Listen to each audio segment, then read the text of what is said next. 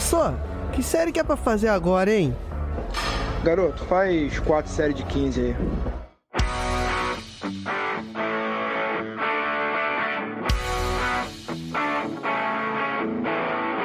Você está ouvindo o podcast 4 de 15.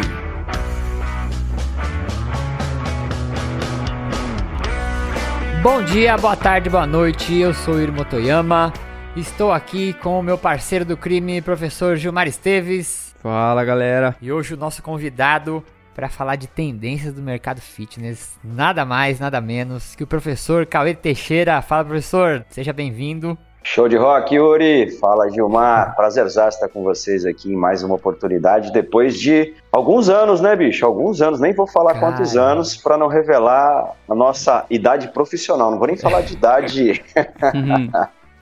Show. Não, mas eu tava conversando antes da gravação com o Cauê e ele falou, pô, faz tempo que a gente gravou. E como eu ouvi meio que recente o episódio com ele, eu tava na minha cabeça que era mais recente, né? Quando eu fui ver, a gente gravou em 2016, cara, episódio número 50. Esse episódio é o 152, cara. Só do podcast, hein? Que sem contar o Drops. Quando for o 250, eu volto pra gente fazer mais. Boa! Boa! fechado, hein? Fechado. Vamos, vamos fazer isso aí. Show. Então, se vocês quiserem ouvir como era o Cauê, como ele definiu perfeitamente na época do Facebook, que já é coisa do passado, vão lá dar uma ouvidinha. Que é bem legal também para ouvir um pouco da história do Cauê, né? E como que ele pensa assim Fora dessa parte que a gente conversa, da parte de ciência, né, de fitness, de saúde, um pouco da, da pessoa, Cauê, é muito legal ouvir aquele episódio também.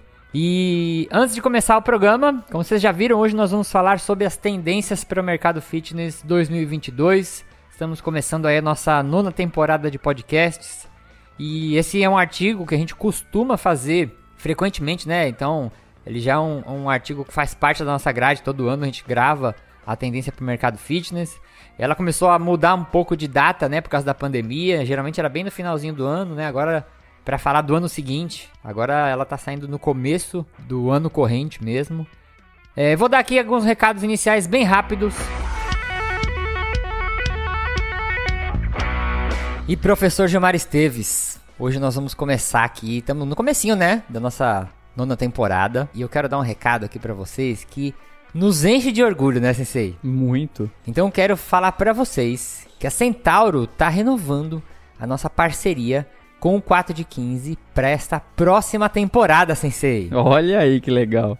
Uma coisa que a gente tem como podcast de divulgação científica, a gente preza por, por alguns pontos, né, que eu chamo de dos valores. A gente tem alguns valores. E esses valores envolvem a gente trazer informação de qualidade, a gente se certificar do que a gente traz para vocês, né? E isso tudo em prol do que a gente chama de missão, que é fazer a promoção da qualidade de vida, né? Ajudar as pessoas a entenderem o exercício de uma forma melhor, né? Ajudar a incentivar as pessoas a praticarem exercícios físicos. E essa parceria que a gente fez com a Centauro e agora nessa próxima temporada a gente vai estar tá junto de novo, é muito importante e nos deixa muito felizes porque é uma empresa que tem exatamente os mesmos valores que a gente. Sabe quando se encontram duas pessoas e dá match, sensei, né? sim, sim. A gente sempre fala, a gente com a Centauro, a gente deu um match gigantesco, porque assim, tudo que a gente conversa, que a gente fala em reunião, é, chega uma hora que a gente concorda em tudo. O pensamento bate, né, cara? É muito, muito legal e isso assim, deixa a gente muito feliz de saber que tem empresas que estão aqui ajudando o nosso projeto, né, a continuar. Então, você que está ouvindo isso, seja muito grato, porque a Centauro está falando, galera, vamos para frente, vamos fazer isso junto. Acreditando no nosso trabalho, né? Exatamente isso. Então, isso é muito legal, a gente fica muito, muito feliz mesmo. Vocês não têm noção da felicidade que a gente fica em poder trazer essa novidade para vocês. Eu mudei muito a forma como eu enxergo a Centauro. E eu acredito que alguns dos nossos ouvintes até perceberam isso. Mas quando você passa na frente da Centauro, né, Sensei? Você olha lá, aquela loja cheia de artigos esportivos. Vocês não sabem, gente, quantas pessoas que tem por trás daquela loja trabalhando em projetos sociais, é. É, em formas de democratizar o esporte, em formas de promover exercício, em formas de tentar trazer mais qualidade de vida para a população. Então, são muitas coisas que estão por trás daquela loja, né? Hoje eu penso assim, para mim a Centauro, ela é uma empresa que promove qualidade de vida. E também vende artigos esportivos, né? É, não é só uma loja de artigos esportivos, né? Muito mais do que isso. E vocês não têm noção. Eu e o Gilmar já ficamos sabendo de algumas coisinhas só que a Centauro tá planejando pra esse ano. E, gente, tem muita coisa legal pra Muitas acontecer. novidades veio por né? aí. Muitas. Então, fica de olho que tem muita coisa legal. Que assim, eu tô contando os dias pra que esses eventos, essas ações aconteçam, sabe?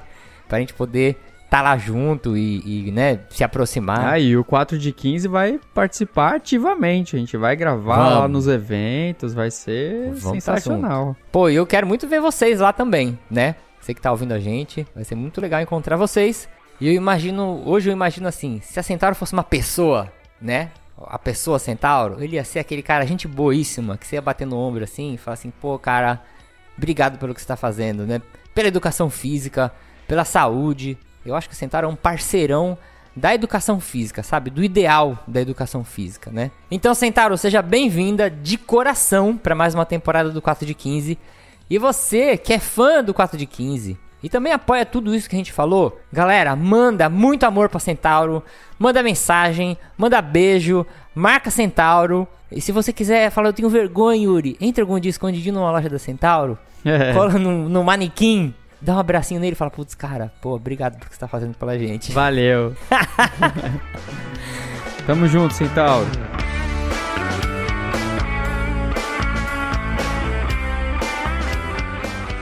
E eu quero agradecer muito todas as pessoas que apoiaram o nosso crowdfunding que a gente faz agora no começo do- da temporada. Então, todos vocês vão participar de um grupo que eu montei lá, que a gente vai chamar de Academia, Academia com K. E eu tô preparando umas coisas bem legais para tentar recompensar vocês. Eu sei que todo mundo que faz isso é de coração mesmo. É, mesmo se não tivesse recompensa nenhuma, as pessoas fariam. Mas eu acho legal também, né, ao nosso alcance, conseguir recompensar vocês e todo esse investimento aí nesse projeto que vocês acreditam que é para divulgar uma educação física diferente, né? Uma coisa que a gente possa olhar que a gente está fazendo parte de algum tipo de mudança na, na educação física, essa profissão tão bonita aqui, que é a profissão que nós três escolhemos. Então, Boa. bora para o primeiro bloco, conversar um pouco com o Cauê. Bora lá.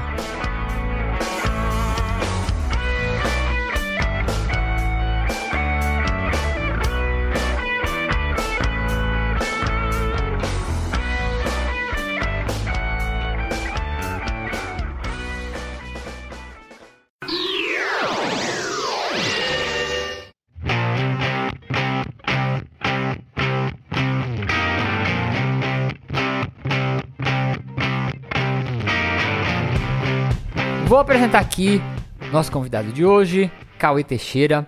Ele é expert em treinamento funcional, docente com foco na qualificação de profissionais de educação física. Ele tem mais de 40 mil alunos na carreira. Ele é graduado em educação física, mestre e doutor em ciências, autor de 10 livros, mais de 80 artigos científicos publicados, criador e CEO do Funcional Link. Cauê, vamos começar aqui conversando um pouquinho, já que a gente conheceu um pouquinho da tua história, da tua formação, mas como já faz bastante tempo, desde a era do Facebook, o que, que você está fazendo agora, o que você está estudando, o que você está pesquisando, o que está acontecendo aí com o Cauê pós-pandemia? Ó, que massa, Yuri. Fala, Gilmar. Prazerzaço estar com vocês aqui, mais uma oportunidade. E de antemão agradeço é, pelo canal aí de divulgação, não só da, das pesquisas, né, mas falar um, um pouco do contexto geral do que eu faço, do treinamento funcional, enfim. Hum, Cara, eu, como está na minha apresentação, eu sou docente, né, com foco na qualificação de profissionais de educação física, sou escritor também e atuei por muitos anos na docência presencial, ministrando aula em graduação, rodando o Brasil em cursos de pós-graduação, em cursos extracurriculares, mas pouquinho antes da pandemia eu comecei a flertar com o ensino online e a pandemia, ela bateu o martelo, ela falou, cara, mergulha de cabeça nesse negócio aí. Agora vai. Exato, porque nesse momento é o que você tem para fazer e você já tinha flertado um pouquinho com isso, então já tinha pegado um pouco do gosto. E aí eu mergulhei, cara, de cabeça no ensino online, me apaixonei pelo ensino online, pelo nível de entrega do consumidor, sabe? Eu, como eu não trabalho hoje com ensino formal, eu trabalho com ensino informal, com ensino extracurricular, uhum. eu acabo atraindo pessoas que têm muito interesse em aprender realmente. O nível de entrega dessas pessoas me surpreendeu. Caramba, que legal. É um nível de entrega, cara, muito maior do que aquele nível de entrega que eu observava no ensino formal, na graduação e na pós-graduação. Uhum. É, porque o ensino formal, muitas vezes, ele atrai pessoas pelo certificado e não necessariamente pelo conteúdo. Tá. O ensino informal não tem certificado, cara. É conteúdo, é conhecimento. Então a pessoa que vem, ela já sabe. E o que ela vai extrair dali é conteúdo, é conhecimento. Então o nível de entrega é muito grande. Isso me apaixonou, bicho, me apaixonou. Aí eu fui é, me familiarizando com as ferramentas, né? E hoje eu atuo, não vou te dizer 100%, mas 80% no ensino online. Ah, o meu projeto parte. atual hoje é ensino online. Uhum. Sem contar a possibilidade de romper fronteiras, né? Hoje eu sempre tive alunos no Brasil, hoje a gente tem alunos em vários países do mundo, na maioria brasileiros, né, que moram fora, mas algumas pessoas que entendem português também, principalmente de idioma espanhol. E isso vem me apaixonando, é, não só pela, pelo nível de entrega, mas também pela possibilidade de levar o conhecimento para mais pessoas. Pô, que legal. Show. E assim, você falou aí que antes da pandemia você começou a mergulhar nisso, mas eu, eu vi- eh, vendo você, né, que eu te conheço já há um tempo, você já tá nesse mundo online faz muito tempo já, né, de distribuir conteúdo online. Eu acredito, das pessoas que eu conheço, é, que você foi, assim, na educação física, você foi um dos primeiros que começou a arriscar esse tipo de conteúdo, assim, de forma séria mesmo, ó, eu vou com periodicidade, é, conteúdo estruturado, não foi não?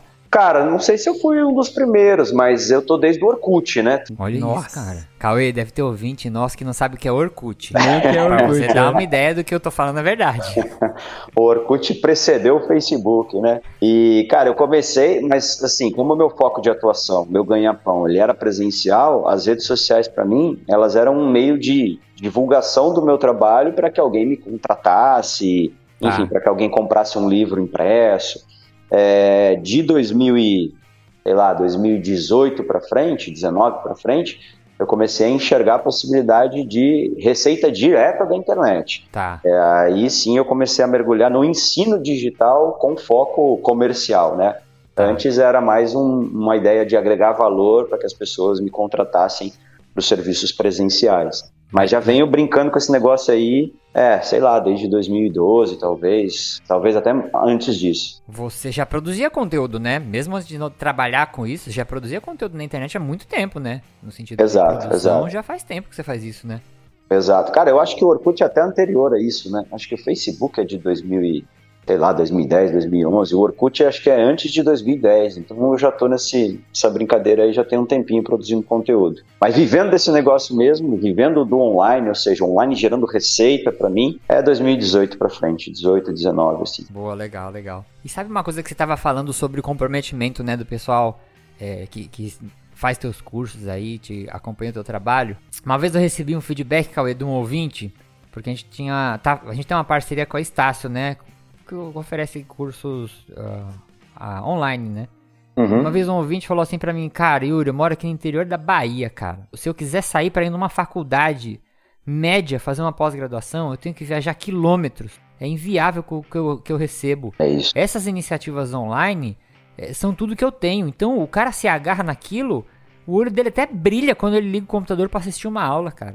Então É assim, isso, cara. você atinge pessoas, né, com o teu curso, que, cara, o cara tá num lugar ali, e se não fosse você com essa iniciativa, o cara não ia se aperfeiçoar em nada, cara, porque não tem condição de sair de casa, né? Exatamente, Yuri. Cara, eu tenho aluno da Bolívia, boliviano mesmo. Olha Na isso. Bolívia, olha só uma coisa que eu descobri recentemente. Na Bolívia não tem correio, cara, não tem serviço de correio. Eita! Então imagina só o nível. E aí, como que eu fiquei sabendo disso? Esse cara virou meu assinante agora da minha plataforma Aham. e a gente fez uma promoção naquela oportunidade onde os primeiros assinantes lá ganhavam um livro impresso. E eu não consegui enviar o livro pro cara, porque lá não tem correio. Então você imagina o nível de acesso à informação Caraca, que esses caras têm lá na Bolívia, né? O Brasil, assim, o Brasil a gente é muito grande, né? É um país com muita desigualdade, mas a gente é privilegiado, bicho. É, se a Ah, gente sim, sai sim. aqui e vai pra, pra Latam, aqui, pra América Latina, aqui a situação é muito ruim. E essa é a beleza da internet, né? Ela te possibilita chegar onde você talvez não conseguisse, não conseguiria chegar fisicamente, né? É. Presencialmente. Eu acho que a gente nunca vai ter noção, você nunca vai ter noção de quantos profissionais você conseguiu ajudar a melhorar a carreira, que se não fosse isso, eles estariam ferrados, cara. Eles não iam crescer profissionalmente, né? Nem aprender nada, né? Perfeito. E é isso que talvez é, justifique esse nível de entrega, né, da galera. É. Eu me surpreendi com isso, eu não esperava Caraca, que realmente. Legal, cara. Muito legal mesmo. E, Cauê, deixa eu te perguntar uma coisa. A gente passou aí pela pandemia. O que, que você fez durante a pandemia pra você não enlouquecer, cara? É, boa. Boa, cara, boa. No- começo, Yuri, eu não me assustei, cara, porque eu fui digerindo a informação aos pouquinhos, né? Aham. No começo da pandemia era assim, 15 dias de isolamento. E aí, porra, 15 dias, pra quem tá Ok. numa batida, né, porra, desenfreada, fala, porra, é 15 dias pra eu descansar, É eu, verdade. pô, aproximar da minha família, tudo mais, então vamos diminuir Ah. o ritmo. Aí de 15 dias virou 30, né? Bom, Ah. 30 dias é tranquilo também, né, cara? Pô, trabalha férias, né? inteira. Exato. é. Trabalha a vida inteira, treina a vida inteira. Eu tomar uma cerveja aqui com mais tempo, mais tranquilidade. E aí a gente foi digerindo aos poucos, porque a notícia não foi de imediato. Olha, vai ficar seis meses tudo fechado. A gente foi digerindo aos poucos. Bom, como as fontes de receita secaram, eu comecei a, a, a, de fato botar a cabeça nesse negócio como chegaram os boletos, né?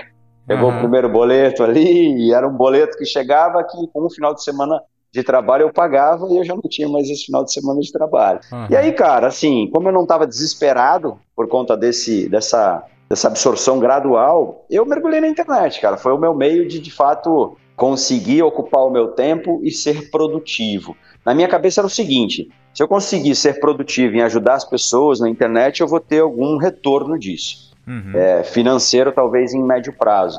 E foi dando certo. Eu comecei a investir como muita gente investiu em lives, compartilhando conteúdo.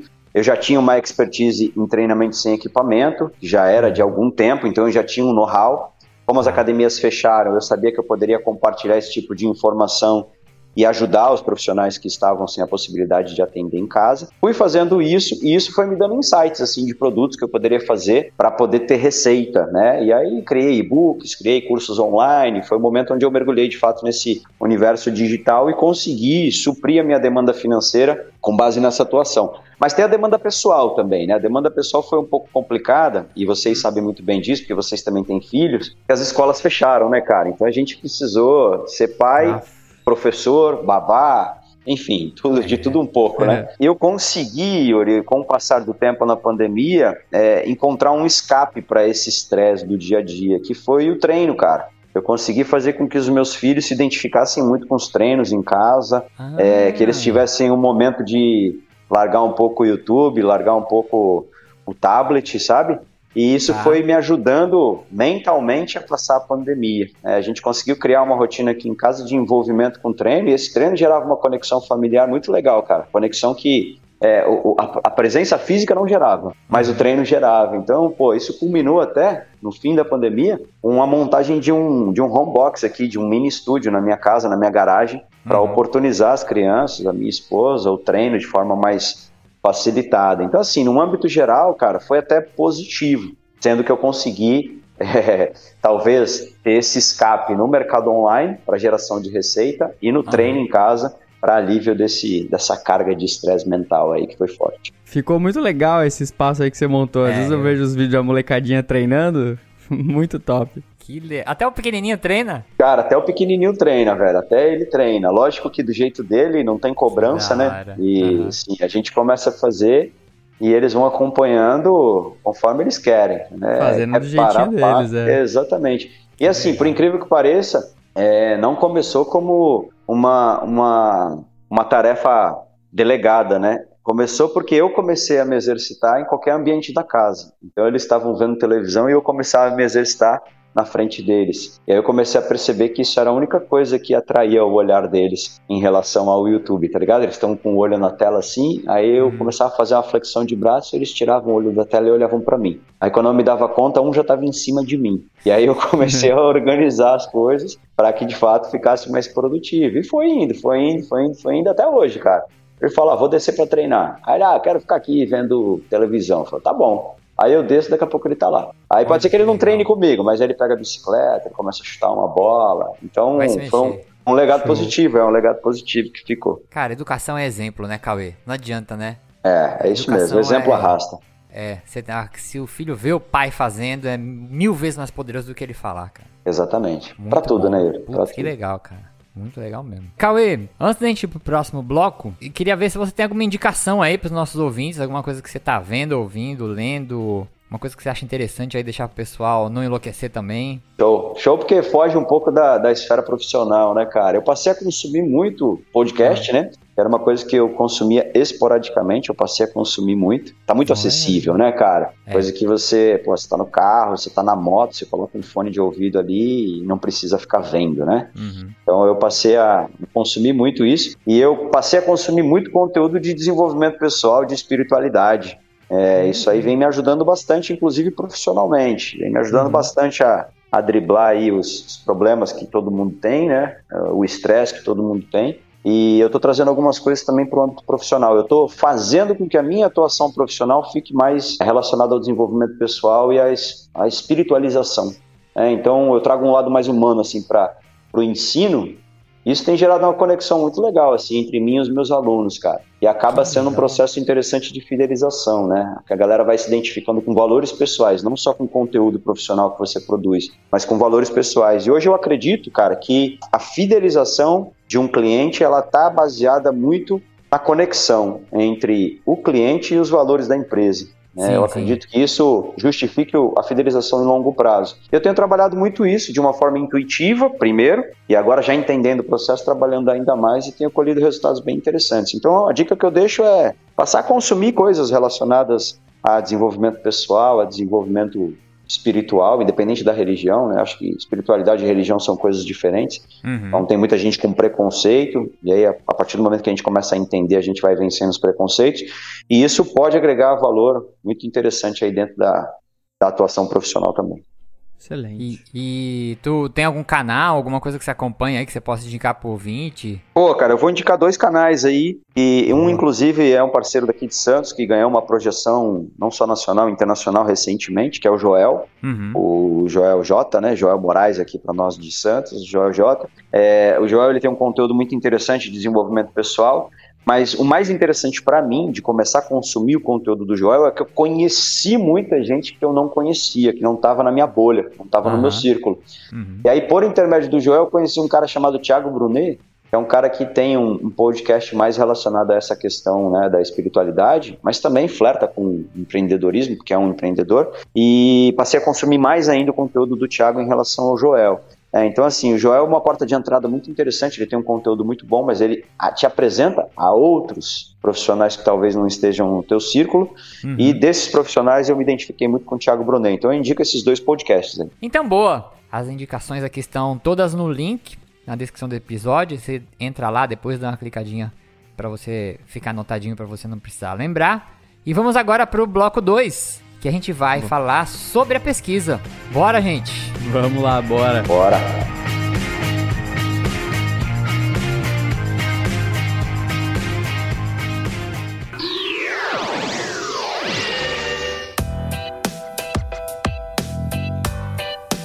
Agora, antes da gente começar aqui a falar sobre os, a pesquisa, né? Quem tá ouvindo pela primeira vez esse podcast, a gente traz a pesquisa do American College, que ela vai fazer uma lista das tendências para o mercado.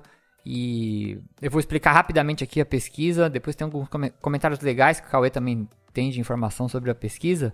Mas ela acontece já há 16 anos e ela faz uma lista de 43 possibilidades, né? Essa que aconteceu agora. E você vai votar se isso é uma moda ou uma tendência, numa escala de 0 a 10, né? Eles de escala Likert.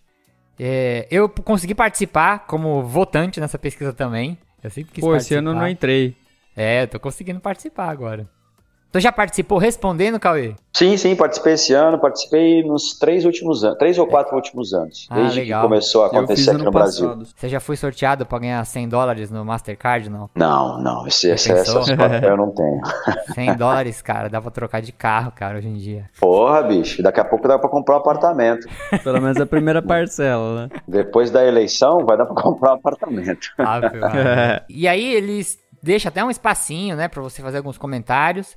Mas a ideia da pesquisa é você identificar é, quais são as tendências que vão impactar o mercado no ano que está por vir aqui, né? A gente está falando do ano de 2022. Ela agora ela tem uma representatividade, depois eu vou pedir para o Cauê explicar melhor, mas ela vai pegando, tenta pegar opiniões de cada continente. É, aí tem países como a Austrália, tem o Brasil participando, Canadá, China, Alemanha, Índia, Itália, Rússia, Singapura, Sérvia, Reino Unido, Estados Unidos. E hoje, né, a, é muito legal a gente ver, a gente vai comentar bastante como a pandemia influenciou o rumo dessas tendências, né? Que aí a pandemia foi um fator muito grande que direcionou algumas coisas dentro desse mercado fitness.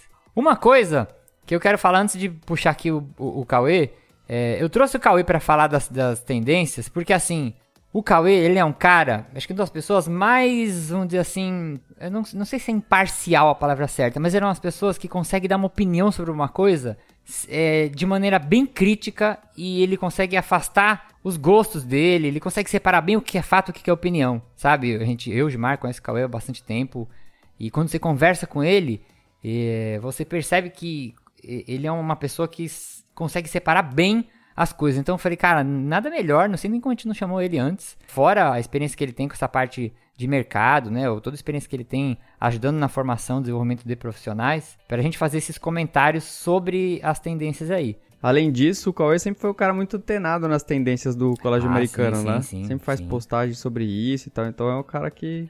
O cara certo, o cara que sabe bem sobre as tendências do mercado. É, ele é um cara que você fala assim, Cauê, eu quero que você me dê uma opinião sincera. Ele é o cara certo, cara. Ele é o cara certo que ele vai te falar é, é, tintim por tintim. Cauê, explica para o nosso ouvinte aquilo que a gente estava conversando antes da gravação sobre a representatividade da pesquisa tudo mais. Pô, show, cara. É, fico feliz aí, antes de responder com, com os comentários de vocês. É, uma, é um feedback interessante que a gente de dentro, assim, não consegue ter, né? Então, quem tá vendo de fora Ah, vê dessa, dessa forma, eu acho bem legal. Transparece uma ideia bem, bem bacana, assim, de não parcialidade. Cara, como você disse, né? A pesquisa é conduzida desde 2007, são 16 anos, 16 edições. Foi uma iniciativa de um pesquisador americano, Walter Thompson, vinculado ao Colégio Americano. E como os Estados Unidos é líder mundial do mercado, né, já era naquela época e continua sendo, é, é o país que gera mais receita proveniente do fitness, eles faziam uma pesquisa interna, uma pesquisa que entrevistava somente profissionais estadunidenses, né, norte-americanos, e eles alegavam que, como os Estados Unidos era líder, é, o que era pesquisado ali dentro ia repercutir no mundo inteiro. Então já era suficiente para intitular o trabalho de pesquisa mundial. Com o passar do tempo, o pessoal foi enxergando que essa pesquisa ela tinha viés, né, cara? Nem tudo que estava bombando nos Estados Unidos bombava no Brasil. Tinha coisas que a gente não sabia nem o que, que era quando a gente lia a pesquisa aqui. Fala, pô, o que, que é isso? Deixa eu ler ali a fundo para tentar entender. Então tinha viés. E aí isso foi despertando, não só aqui no Brasil, mas em outros lugares do mundo, a iniciativa de pesquisadores locais em reproduzirem essa pesquisa, né? Uhum. Para tentar entender a realidade local. Muita coisa ia acontecer aqui no Brasil, mas muita coisa era particularidade. E aí, em 2019 foi a primeira vez que um pesquisador brasileiro, Paulo Amaral, de São Paulo, reproduziu essa pesquisa com o apoio da Fitness Brasil. Então eles reproduziram a ideia da pesquisa, entrevistaram profissionais brasileiros, foi a primeira edição que eu fui entrevistado, e publicaram um e-book sobre essas tendências, tá? Então era algo é, que não, não tinha o know-how de uma revista do colégio americano, mas era algo que reproduzia o método. E aí isso saiu publicado, trouxe as tendências. O que, que se observou naquela época? Que já havia muita coisa semelhante. Então, por exemplo, de 20 tendências no mundiais, 15, 14 estavam aqui no Brasil, então dava para confiar na pesquisa mundial, mas as particularidades existiam. Em 2020 a ação foi reproduzida, em 2021, o colégio abraçou, o colégio americano abraçou essa ideia. Ele convidou os professores, os pesquisadores que estavam reproduzindo essa pesquisa em outros países do mundo e unificou essa pesquisa. Aí eles começaram a publicar dois trabalhos na mesma edição da revista.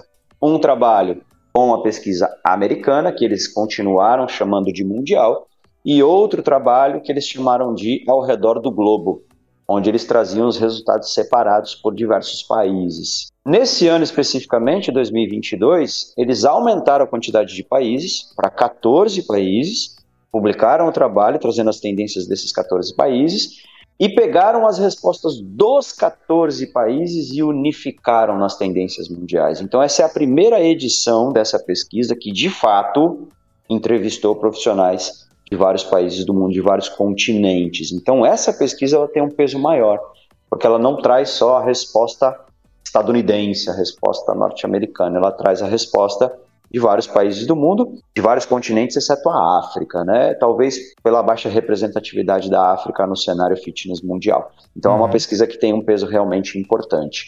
Só para fechar essa ideia inicial, hoje a lista top 20 de tendências mundiais tem 14 tendências na lista top 20 de tendências brasileiras. né? Então, a gente continua entendendo, exato, que há uma influência muito grande do que rola no mundo, aqui no Brasil, mas existem algumas particularidades brasileiras que a gente pode considerar pensando em mercado, pensando em negócio.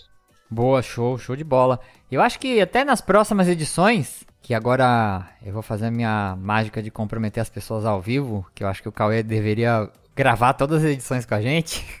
A gente podia fazer só da, da brasileira, né, cara? Acho que faz até mais sentido a gente no podcast gravar, né? Cara, eu, eu penso assim, é legal, é, é legal a gente entender a particularidade brasileira, Yuri, Hum. mas é importante a gente entender o que está rolando no mundo Ah, é também. Uhum. porque tem um delay, né, o Brasil tem um delay de absorver essas coisas, né, a informação chega, mas a gente demora para absorver.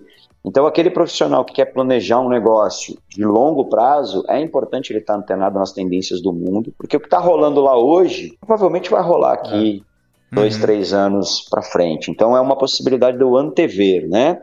Sim, Mas tem a questão do online que a gente está conversando, né? Então, por exemplo, eu hoje tenho alunos em vários países do mundo, cara. Eu tenho alunos hoje na África, em Cabo Verde, eu tenho alunos na América, eu tenho alunos na Europa, e essa galera vive uma outra realidade, né? E, e eu ter conhecimento do que está rolando nessa realidade é interessante também para captar esses Sim. alunos, né? Legal. E, e o treino online hoje é um legal. É o profissional que está na ponta realmente, atendendo o público final, ele pode estar antenado nisso e abrir a possibilidade de um mercado externo. Então eu acho que as duas coisas são interessantes, né? Saber a realidade local, mas saber a realidade mundial para você tentar é, antever ou então explorar o mercado online de uma forma mais assertiva.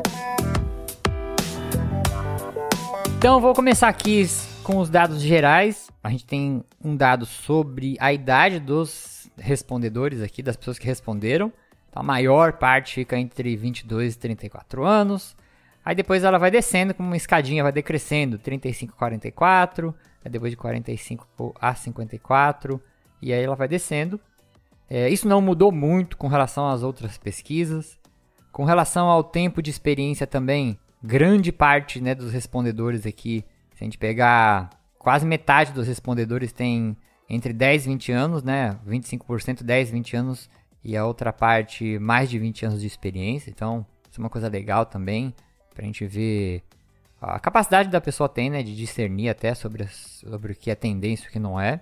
Ahn, com relação à faixa salarial, ah, isso aqui eu sempre acho que, é, é, comparado com, com o Brasil, né, é, arrecadação em dólares anuais, a maior parte ainda ganha menos de 20 mil dólares anuais, mas comparado com os outros anos, parece que ela deu uma achatadinha, assim, a curva ela ficou um pouco mais equilibrada. A gente tem- Equalizada. é, a gente tem a maior parte que ainda ganha menos de 20 mil, mas ela deu uma descidinha nessa porcentagem e os outros números meio que subiram, assim, né? A gente tem. O máximo aqui é mai- mais de 100 mil dólares anuais. E tem um gráfico também, uma figura que ela mostra as atividades das pessoas que responderam, né? Em quais setores que elas se encaixam. E eu acho isso muito legal. A maior parte, quase 35%, apesar de ter diminuído um pouco do ano passado, ainda tem o seu negócio próprio, né? Eles são, fazem uma atividade autônoma, vamos dizer assim, se a gente for transferir aqui pro, pro contexto brasileiro, nacional. E a gente tem um segundo a parte aí mais alta que se destaca mais, que é trabalho em de- eh, departamento médico, né, eh, centros médicos. Até eu não sei se quer comentar alguma coisa, eu acho que com relação à parte da dessa parte de você ter o seu próprio negócio, acho que no Brasil a gente olha muito para as pessoas, para os personagens, né, que acabam sendo autônomos e acabam configurando aí o próprio negócio, né, Cauê? Perfeito, exato. É, eu acho que isso até justifica é, essa, esse percentual tão alto de pessoas que são donos do próprio negócio, né? Porque o nosso entendimento aqui do personal é um profissional que é dono do próprio negócio. Uhum. Então ele já é classificado aqui. O que me chama atenção nessa pesquisa é a quantidade de pessoas que trabalham em centros médicos, né? É. Essa não é uma realidade tão comum aqui no Brasil. Ah, outra coisa aqui que é o status dos respondedores. Então, 60% aí, uma grande maioria usa trabalha, né, full time dentro do mercado fitness. E vamos lá para as tendências. A gente sempre costuma começar da última para a primeira. Então eu vou falando aqui as tendências. Vou pedindo aí para a gente fazer alguns comentários. É, vamos começar com a vigésima. Que é a vigésima, cara, eu acho muito engraçado, que é o exercício em grupo. Que é, um é atividades que são definidas quando um professor vai dar aula para mais de cinco pessoas. Né? Eles definem lá no artigo como exercício em grupo. Ela estava em segundo lugar em 2018, em segundo lugar em 2019 e caiu para vigésimo. Cara, né? A gente é. entende por causa das, das questões da pandemia. Mas, meu, como a pandemia revirou e sacudiu essa tabela aqui, né? É, em 2021 já tinha caído bem, né? E agora então despencou muito por conta da pandemia mesmo. É, perfeito. No que a gente vem observando aqui no Brasil, né? É, no Brasil, as academias elas ainda estão sofrendo nesse processo de retomada. Né? Saiu uma matéria agora no final do ano passado, aqui em Santos, que mostrou que as academias elas estavam com 70% do volume de alunos pré-pandemia, mesmo após um ano depois da reabertura. Então, uhum. um ano já funcionando e elas não haviam conseguido resgatar todas as pessoas. Compensação, os estúdios estão com fila de espera. É, e eu acredito isso a percepção do consumidor, né? Um grupo mais reduzido, então teoricamente eu tenho menos contato com pessoas, embora eu tenha contato com pessoas, o que é importante pela questão social. A higiene é facilitada, porque tem menos pessoas. A manutenção é mais tranquila, porque tem menos uso. Então, uhum. eu acredito que isso seja um reflexo importante da pandemia e de certa forma traz um olhar para esse segmento aí de pequenos grupos. Tanto é que no Brasil, vou até antecipar aqui, o uhum. personal training em pequenos grupos está na lista de tendências. É. Aqui na, na, tendência mundial não está, mas no Brasil está, né, e já mostra uma visão das pessoas, né, relacionada a interesse nesse modelo de negócio de grupos reduzidos. Eu tenho um grupo, ou seja, eu tenho contato social, que é importante nesse momento, as pessoas estão carentes disso, mas eu tenho mais segurança, eu tenho mais higiene, eu tenho menos manutenção. Então é uma ideia interessante. E até, Cauê, aquilo que você falou do lance da espiritualidade, né? Que eu entendo como você quis dizer. É, o lance de você conectar mais com seus alunos, né? O cara que tem uma academia com 500, 600 alunos, ele não se conecta com os alunos para criar um vínculo, né? Para os caras entenderem o valor dele. Eu não sei o valor do dono da academia que tem 600 alunos, sabe?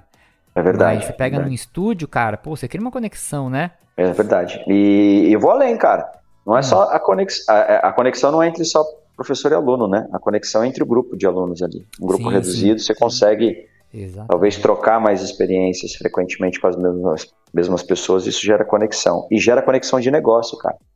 Tem um hum. amigo nosso aqui em Santos, o Tony, é, ele tem um, um, um, estúdio que atende ali, sei lá, 4, 5 pessoas por hora, e um dos fortes dele, na questão de adesão, do aluno é criar grupo de negócios entre os alunos do mesmo horário. Olha, então legal. ele tem um aluno ali que fornece vinho, aí ele tem um outro aluno que tem uma empresa. Então esse aluno que fornece vinho é, fornece os vinhos para esse cara que tem a empresa presentear os funcionários no final do ano, sabe? Ele vai criando esse grupo legal, de negócios. Cara. Pô, isso gera é, é, é, gera um valor agregado ao negócio dele. O aluno às vezes fideliza não só pelo treino, pelo atendimento, etc mas pela possibilidade que ele enxerga ali dentro de fazer negócio com esse grupo reduzido. Bem, bem interessante. Que legal. O cara vive uma micro sociedade ali dentro do lugar que ele treina, né, cara? Exatamente, exatamente. E a gente tem em 19 o Lifestyle Medicine, que eu não sei, eu depois quero saber de vocês, no Brasil se isso acontece muito ou se é uma coisa mais americanizada, mas são profissionais, né, da medicina ou profissionais é, da saúde que vão fazer um acompanhamento com a pessoa, ajudar a melhorar o consumo alimentar, orientar para a redução da utilização de tabaco, adicionar hábitos, né? mudar o comportamento da pessoa para hábitos mais saudáveis, é, reduzir a ingestão, né? o consumo de substâncias que possam fazer mal para o organismo, coisas nesse sentido. Eu acho que no Brasil não rola muito nisso, né? Cara, é, essa tendência ela está em sétimo no Brasil. É, embora assim ela não pareça uma realidade para gente, é, há uma tendência, principalmente da high society, cara, hum. alta sociedade, de contratar profissionais que sejam, eu vou assim, eu vou talvez usar um termo que não seja mais adequado, mas um profissional que seja um, uma babaca, profissional Entendi. que seja um gestor da vida dessa pessoa que tem muitas ocupações. Né? A Uhum. gente já via isso e vê ainda até hoje com jogador de futebol. Jogador de futebol geralmente ele tem um cara que é o faz tudo dele. É um Uhum. cara que às vezes até mora com ele, é, mas gerencia tudo. E parece nessa alta sociedade haver um interesse por esse tipo de negócio, cara. De eu contratar um personal, mas o personal ser o meu gestor, sabe? Uhum. Ele gerenciar os meus horários, ele me avisar quando que eu tenho que beber água. E, obviamente, que é um mercado que circula muita grana, né? Então, assim, profissionais que estão é, trabalhando nesse nicho, que ainda é um nicho pequeno, né? Até porque High Society aqui no Brasil é uma pequena parcela da população. É, os profissionais que estão nesse, nesse negócio aí já estão vendo isso como um, com bons olhos, né? Inclusive conversando aí com colegas, inclusive o Tony, mas com outros colegas aí de estúdios que atendem High Society, eles já estão oferecendo esse tipo de serviço como upsell, né? Como uma possibilidade de venda para aquela galera que tem muita grana, que está no meio do negócio e que quer algo a mais, quer alguém ali em cima. Uhum. Trazendo para um âmbito popular, eu entendo essa tendência como um estilo de vida saudável. Tá. É, esse estilo de vida saudável não necessariamente ele vai sofrer influência do profissional, mas as pessoas vão consumir mais informações Uhum. sobre essa questão. Então eu vejo isso como algo que vai fomentar os canais do Spotify, do Instagram, do YouTube, que compartilham informações sobre estilo de vida saudável, Uhum. programas de televisão nesse sentido, enfim, eu acredito que essas pessoas terão mais voz e mais ouvidos, é, considerando que a pandemia reforçou essa ideia. De você ter um estilo de vida saudável, de você não ser obeso, de você não fumar, de você fazer atividade física, de você não se estressar. Então, eu acho que essa tendência, popularmente falando, ela está representada nessas, nessas questões. E em 18 a gente tem, ah, vou traduzir aqui literalmente, que é um licenciamento para profissionais fitness. Que aí vocês me corrijam, mas é uma coisa que acontece nos países, principalmente que não tem uma formação oficial em educação física. Você pode receber licenças, né, para trabalhar como personal trainer, para aplicar alguns determinados tipos de treinamento, né, Estados Unidos que tem bastante disso. Acho que essa licença é mais. Eu acho que é mais aplicada nos Estados Unidos, né? Não sei se. Eu, eu acho que aqui é exatamente aplicado nos Estados Unidos. Eu não sei se em outros lugares também se aplica. Mas acho que aqui no Brasil não, né? Porque aqui a gente tem talvez o, o profissional que vai fazer lá a graduação. É, o licenciamento acaba sendo a graduação, né, entre aspas, né? Exato, exato. É, é um- uma, uma certificação, né? Alguma coisa que você faz que te habilita a trabalhar com aquilo. Aqui no Brasil a gente não vive essa realidade porque tem uma, uma legislação, né? Uhum. Mas nos Estados Unidos ganha peso. Estou até vendo aqui no artigo para ver se isso tem em algum outro país. Tá. Aqui aparece na Espanha, no México. ah, aí tem uma aqui que é da Europa, mas eu não sei qual país que eles consideram aqui na Europa. Depois tem que ler no trabalho. E na China e nos Estados Unidos. Aparece nesses, nesses cinco locais. Então, provavelmente são os cinco locais ali que tem legislações que possibilitam né, esse trabalho sem, sem uma graduação. Então vamos aqui para a 17 E a 17 e a 16 elas estão aí relacionadas. A 17 é online personal training e a 16 mobile exercises, é, aplicativos, né, mobile de, de celular que você vai fazer exercício. O online personal training é outra, eu acho que também é uma tendência que ganhou força com a pandemia, né? Muitos personagens que eu conheço optaram por não poder estar perto do aluno, optaram por dar o treinamento, aí liga lá um WhatsApp, ou liga lá um Skype, né, e posiciona a câmera, aí vamos lá, vamos fazer o treino hoje. Isso é uma coisa que queria saber de vocês o que vocês acham, se isso veio para ficar ou não. E outras pessoas optaram por fazer exercícios, a prescrição de exercícios por aplicativos. Aí tem vários aplicativos aí que você baixa e ele pode te orientando. Tem alguns aplicativos mais ah, avançados, vamos dizer assim, que ele pega até frequência cardíaca do teu relógio e ele faz alguma sincronização para acompanhar o teu treinamento. Ou até o próprio personal trainer que utiliza ali alguns recursos por aplicativo para acompanhar a intensidade, volume de treinamento, ou questões de avaliação, né? Ou questões de, de carga de treinamento e tal, ele vai acompanhando ali às vezes por aplicativo para ir pre- prescrevendo o treino de forma remota. Uhum. Isso mostra que o aspecto tecnológico ele está tá influenciando as tendências do mercado. E no Brasil isso também é uma realidade. Né? Só para ter uma noção, na pesquisa brasileira, o treino online está na terceira posição. É, aqui está em 17, 16, uhum. lá tá, aqui tá em, em, aqui no Brasil está em terceiro. É, cara, é, respondendo um pouco da tua pergunta lá no começo, né, veio para ficar esse negócio? Para mim veio para ficar e veio tarde. E quando a gente pensa em, em, exercício, e assim, eu penso assim agora, tá? É, eu já pensei diferente disso. Ah. Quando a gente pensa em, em exercício físico, exercício físico, na minha opinião, é a principal ferramenta, a ferramenta mais poderosa de promoção de saúde integral que o ser humano conhece. Não existe outra ferramenta mais poderosa que o exercício físico. Por uhum. quê? Porque o exercício físico ele contempla todos os aspectos da saúde, absolutamente todos, e não existe nenhuma outra intervenção que faça isso. Então, considerando isso, o que a gente precisa é de acessibilidade, cara. Eu preciso tornar o exercício principalmente supervisionado, acessível às pessoas. Né? Uhum. A gente sabe que o personal training é, é algo inacessível para a maioria das pessoas. Né? Pô, não é todo mundo que tem grana para contratar personal. Vou ser bem sincero com vocês. Se eu não sim, fosse profissional sim. de educação física, eu não teria um personal. Uhum. É, primeiro, por dois motivos. Primeiro, pela questão financeira, que é pesado. Né? Você não vai gastar em Santos menos do que 600, 700 reais, 800 reais para ter um personal. É pesado uhum. isso. Mas segundo, porque eu não me identifico, cara. Eu não me identifico com esse modelo. Eu não gosto de alguém do meu lado, cara. Eu gosto de treinar sozinho. Ah. Eu não gosto de alguém me pentelhando. Não é minha preferência. Mesmo que eu tivesse condição financeira, é, eu não contrataria. Então, para mim, a questão online, ela trai. E tem muita gente que pensa como eu. E a uhum. gente precisa dar acesso para essas pessoas também. Só que tem um uhum. ponto aí importante, cara. E talvez esse ponto justifique o porquê a grande maioria dos profissionais de educação física discordam desse modelo. Na nossa formação, se vocês discordarem de mim, por favor, é, podem falar, fica à vontade. Vocês são os donos do hum. podcast. É, na nossa formação, cara, a gente é, é, jogado no mercado como professor, velho, e não como um, um profissional. E o que, que o professor tem na sua cabeça? O ideal. A gente sempre trabalha com base no modelo ideal, porque professor é idealista.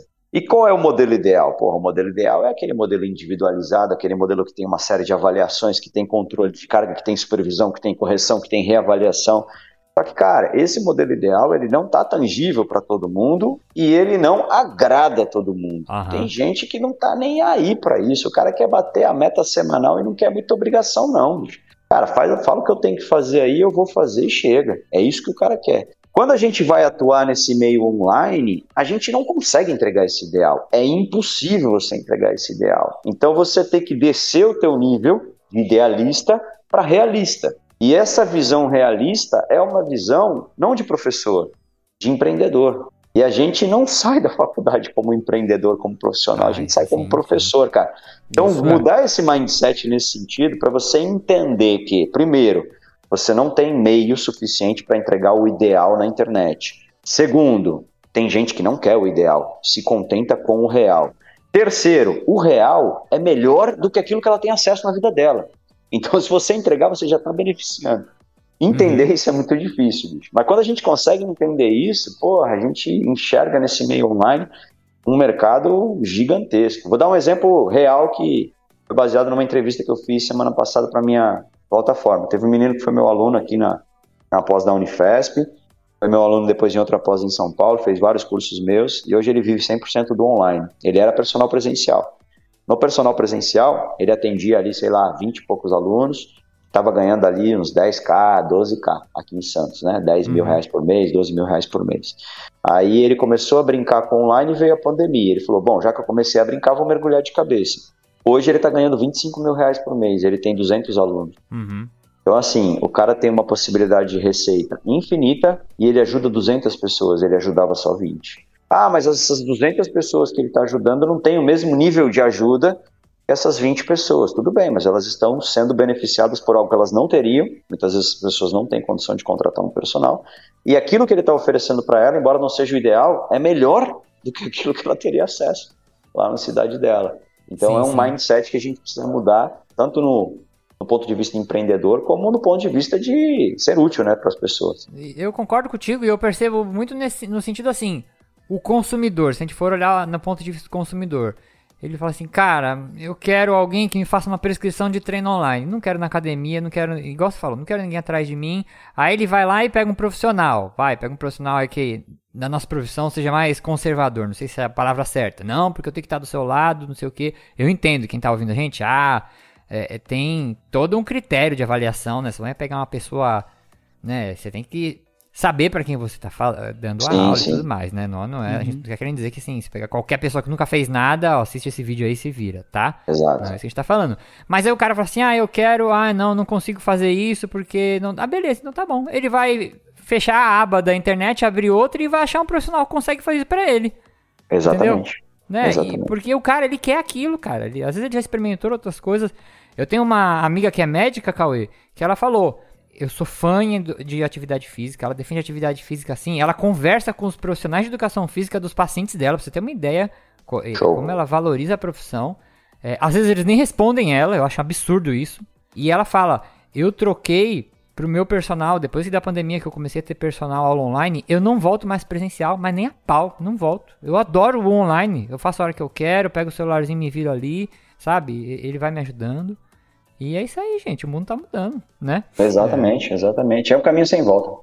Não é, tem volta, é. cara. Você pode negar por muito tempo, mas vai chegar o um momento que você vai ter que aceitar, não tem jeito. É um caminho é. sem volta. Essa, a tecnologia, a internet é sem volta. É igual o pessoal fala na ciência, a ciência vai se renovando a cada funeral, né? Essas pessoas mais antigas, que às vezes têm dificuldade até de entender, e eu entendo isso também, uma hora eu vou ser o, o mais antigo também. É, como uhum. essas pessoas vão morrendo, cara, vão, ficando, vão entrando no mercado das pessoas com cabeça diferente, né? Exato, exato. E essa renovação é constante, né? É. E quem quiser se manter ativo no mercado tem que considerar, né? Você não precisa catar tudo, mas você precisa considerar sim, isso, sim. tentar enxergar pontos positivos e negativos e ver como você consegue transitar nessa nova realidade. Boa. É, e o cara que vai tendo essa visão primeiro vai.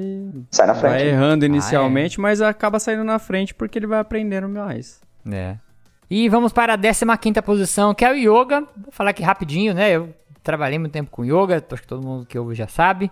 É, yoga é uma atividade física, mas essencialmente voltada para a parte, é, vamos, digo espiritual, mas no sentido espiritual. da conversa que a gente está tendo aqui, da pessoa encontrar um sentido para a vida dela, se encontrar melhor com ela mesma. Então, são uma série de exercícios, exercícios de respiração, técnicas de mindfulness, né, meditação, manutenção de foco, todas pensadas aí no bem-estar é, e essencialmente para você controlar a loucura que é a nossa cabeça.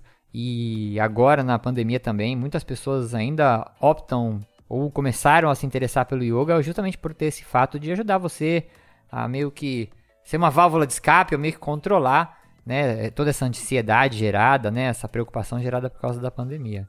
E o yoga no Brasil sempre foi bem visto, né, cara? Até sim, mesmo, sim. né, porque tem uma relação lá com a espiritualidade, né, o budismo e tal, mas às vezes a pessoa vai pela prática da atividade mesmo, né, e não porque ela quer seguir lá a doutrina do yoga, não, mas pela paz mesmo ou pela própria atividade física que ela tá fazendo ali no, na modalidade. Uhum. Perfeito. É, no Brasil, o yoga não não está na lista de tendências, né? Mas é, para mim, a presença do yoga nessa lista mundial, ela tem uma representatividade é, maior, né? Ela não, não representa o yoga, ela representa o que o Yuri falou. Que é essa, essa possibilidade de você cuidar um pouco da tua mente, dessa integração mente-corpo. Uhum. E se a gente enxergar por essa ótica, isso está representado na lista brasileira também. A gente tem algumas tendências que têm relação com isso, como ah, por exemplo é, o lifestyle medicine, né, que é o estilo de vida saudável, ah. é, o coaching, coaching de saúde e bem-estar, que figura forte aqui no Brasil, tá em 12 uhum. segundo, também está na tendência mundial. E o coaching nada mais é do que um profissional que vai te conduzir para um caminho de bem-estar, né? uhum. tentando fazer você enxergar é, o que, que você está fazendo de errado e como você pode melhorar isso para chegar naquela condição desejável, né? E acho que saúde e bem-estar é um estado onde todo mundo tem por objetivo, é um estado que todo mundo tem por objetivo comum, né? Então, embora o yoga não esteja aqui representado como yoga, ele tem outras outras tendências aí que representam a ideia por trás. Né? E no 14 a gente tem o Funcional Fitness Training, e aí não vou nem falar nada, o é. Cauê explicar Já aí para os nossos ouvintes, é. Cauê, explica aí para o ouvinte rapidinho o que, que é o Funcional e fala aí tuas considerações sobre por que, que ela tá aqui na lista. Show.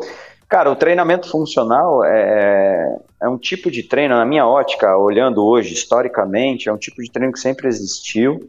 E antigamente isso era chamado de treinamento esportivo, porque ele era exclusivo para atletas, para militares. E naquela uhum. época, estou falando de séculos atrás, né, o exercício físico, o treinamento físico, ele tinha exclusivamente a, a, a, o propósito de melhorar a função. Uhum. É, ninguém treinava para ficar bonito, ninguém treinava para emagrecer. Ah, um militar ele treinava para guerra e um atleta treinava para desempenhar na competição. Era isso.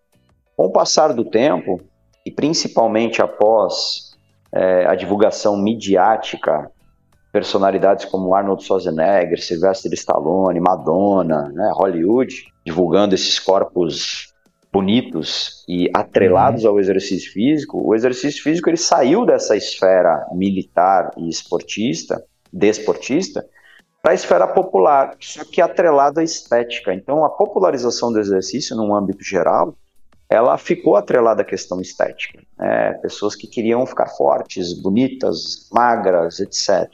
E isso não atraía boa parte da população. Tanto é que hoje, quando a gente olha as academias, a gente tem no Brasil 5% da população frequentando esses ambientes. Né? É muito pouco. E o apelo de marketing é muito grande. E aí começaram a resgatar aquele tipo de treinamento que não tinha objetivos estéticos, mas que tinha objetivos relacionados ao que a pessoa fazia no dia a dia. Olha, você não vai para uma guerra, você não vai competir, você precisa melhorar a sua qualidade de vida para você ter mais autonomia, para você sentir menos dores. E aí começou -se a se resgatar aquele tipo de treinamento que era feito lá atrás, só que adaptando e sistematizando isso para o contexto mais popular.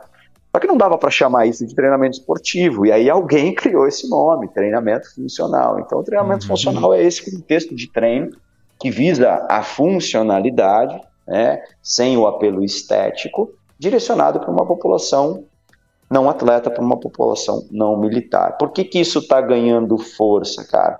Na minha concepção, por vários motivos, mas eu destaco aqui três pilares que, hum. para mim, justificam a força do treinamento funcional atualmente. Primeiro, é um tipo de treinamento que visa adaptação multissistêmica. O que, que é isso? Eu vou possibilitar com uma única intervenção adaptação em todas as capacidades físicas. O cara vai melhorar a força, resistência, potência, agilidade, velocidade isso vai se refletir diretamente nas atividades que ele faz no dia a dia, porque no dia a dia ele vai precisar de tudo isso junto, misturado. Então, esse é o primeiro ponto.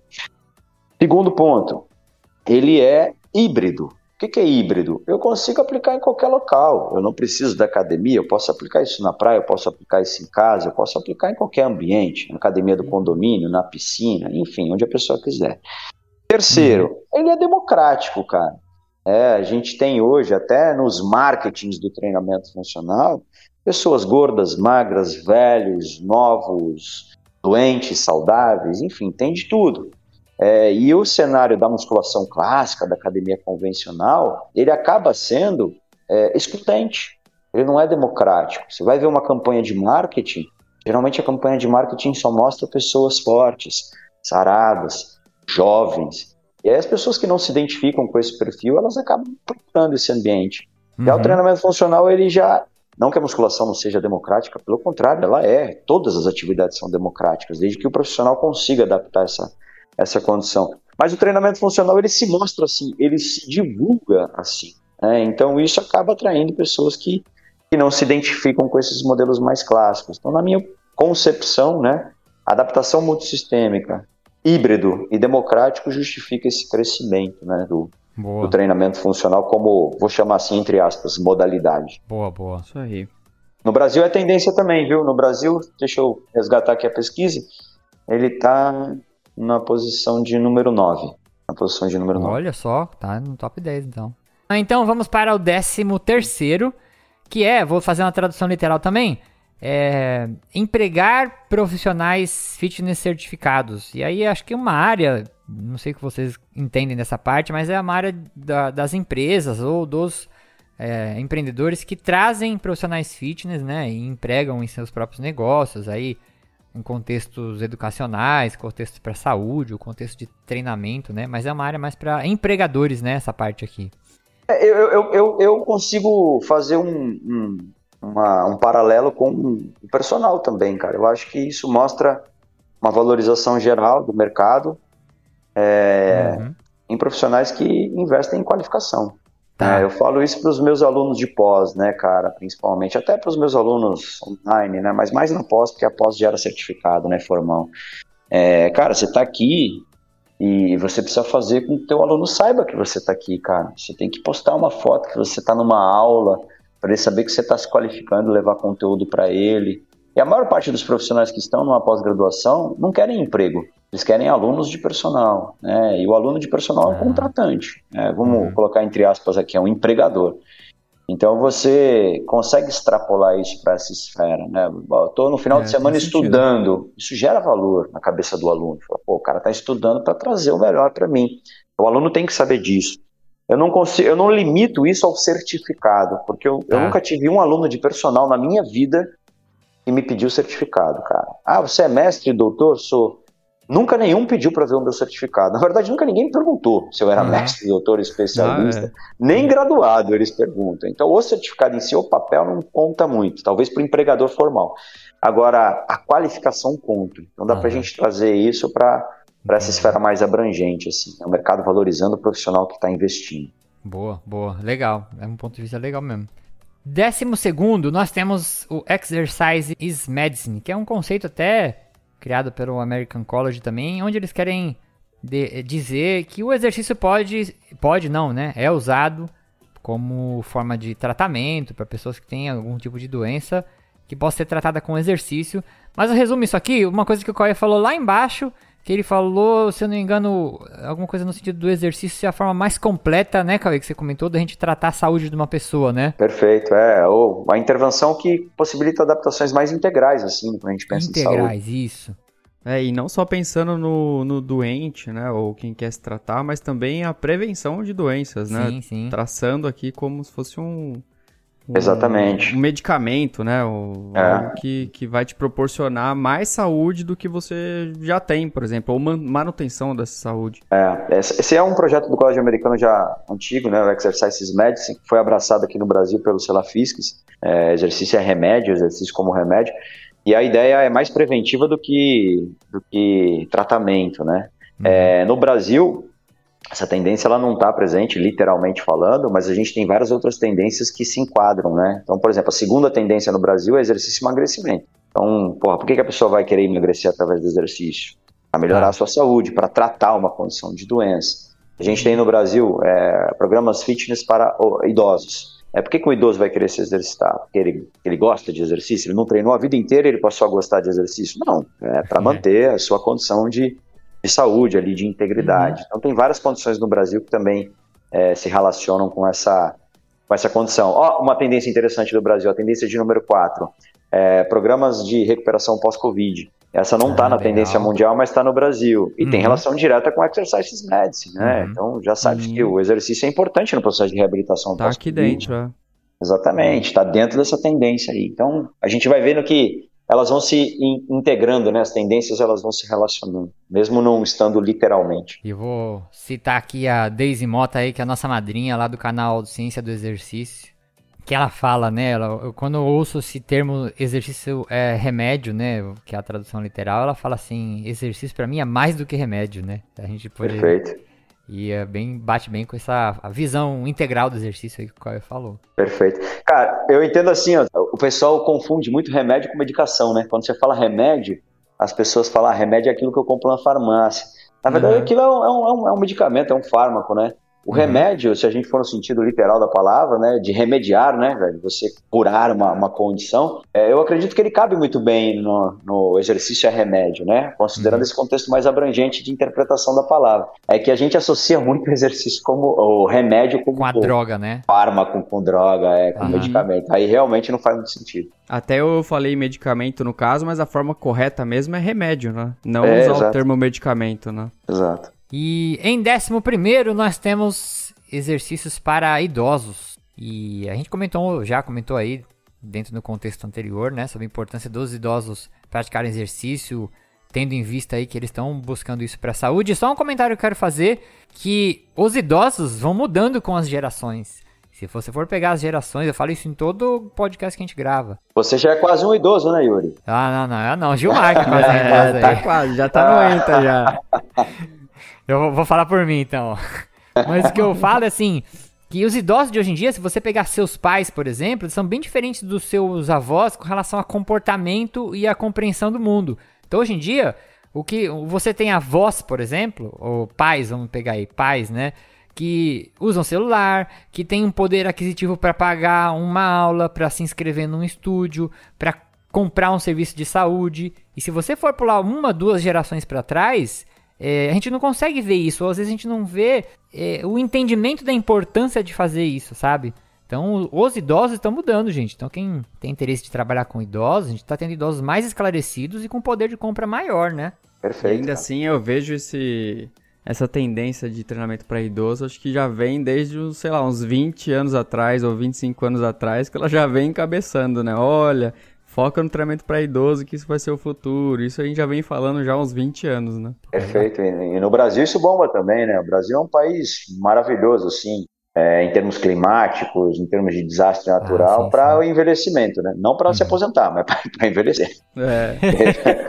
e aí tem, tem um mercado bom aí para uhum. a gente nesse sentido. E vamos para a décima, que são os coachings de saúde lá, que o Cauê comentou um pouquinho mais para trás, que entram naquele conceito de lifestyle medicine, mas é rapidinho, o coaching de saúde, ele é um profissional que vai, né, como o Cauê comentou, te orientar, te ajudar a buscar soluções para pessoas que sentem que tem algum déficit de saúde, não precisa necessariamente você estar tá doente, né, mas você perceber que você pode ou quer se sentir melhor, né, você pode contratar um profissional desse está em décimo lugar. No Brasil tem, a, aparece esse coaching para saúde, ou Cauê? Aparece, aparece sim. Tá na décima segunda, né? Ah, tá coaching. pertinho.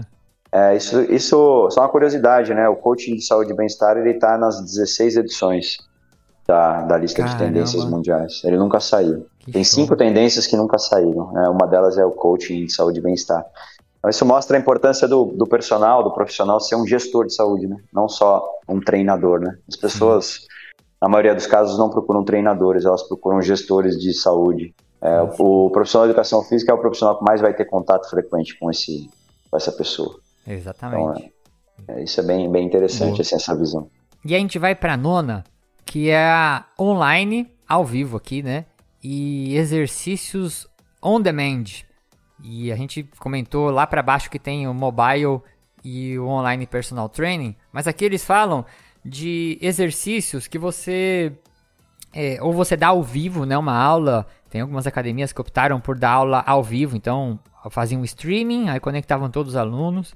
É, teve academias que gravavam aulas, aí o aluno, e aí é por isso que eles colocaram on demand aqui, o aluno ia lá e escolhia o horário que ele queria fazer a aula lá de step dele, aí dava play na aula.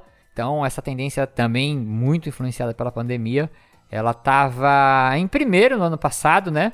Que, é, o online training estava em primeiro em 2021 e agora a gente está aqui com ela na nona colocação. É isso. É, eu acho que essa é uma tendência que veio para ficar também. Ela facilita o consumo, né?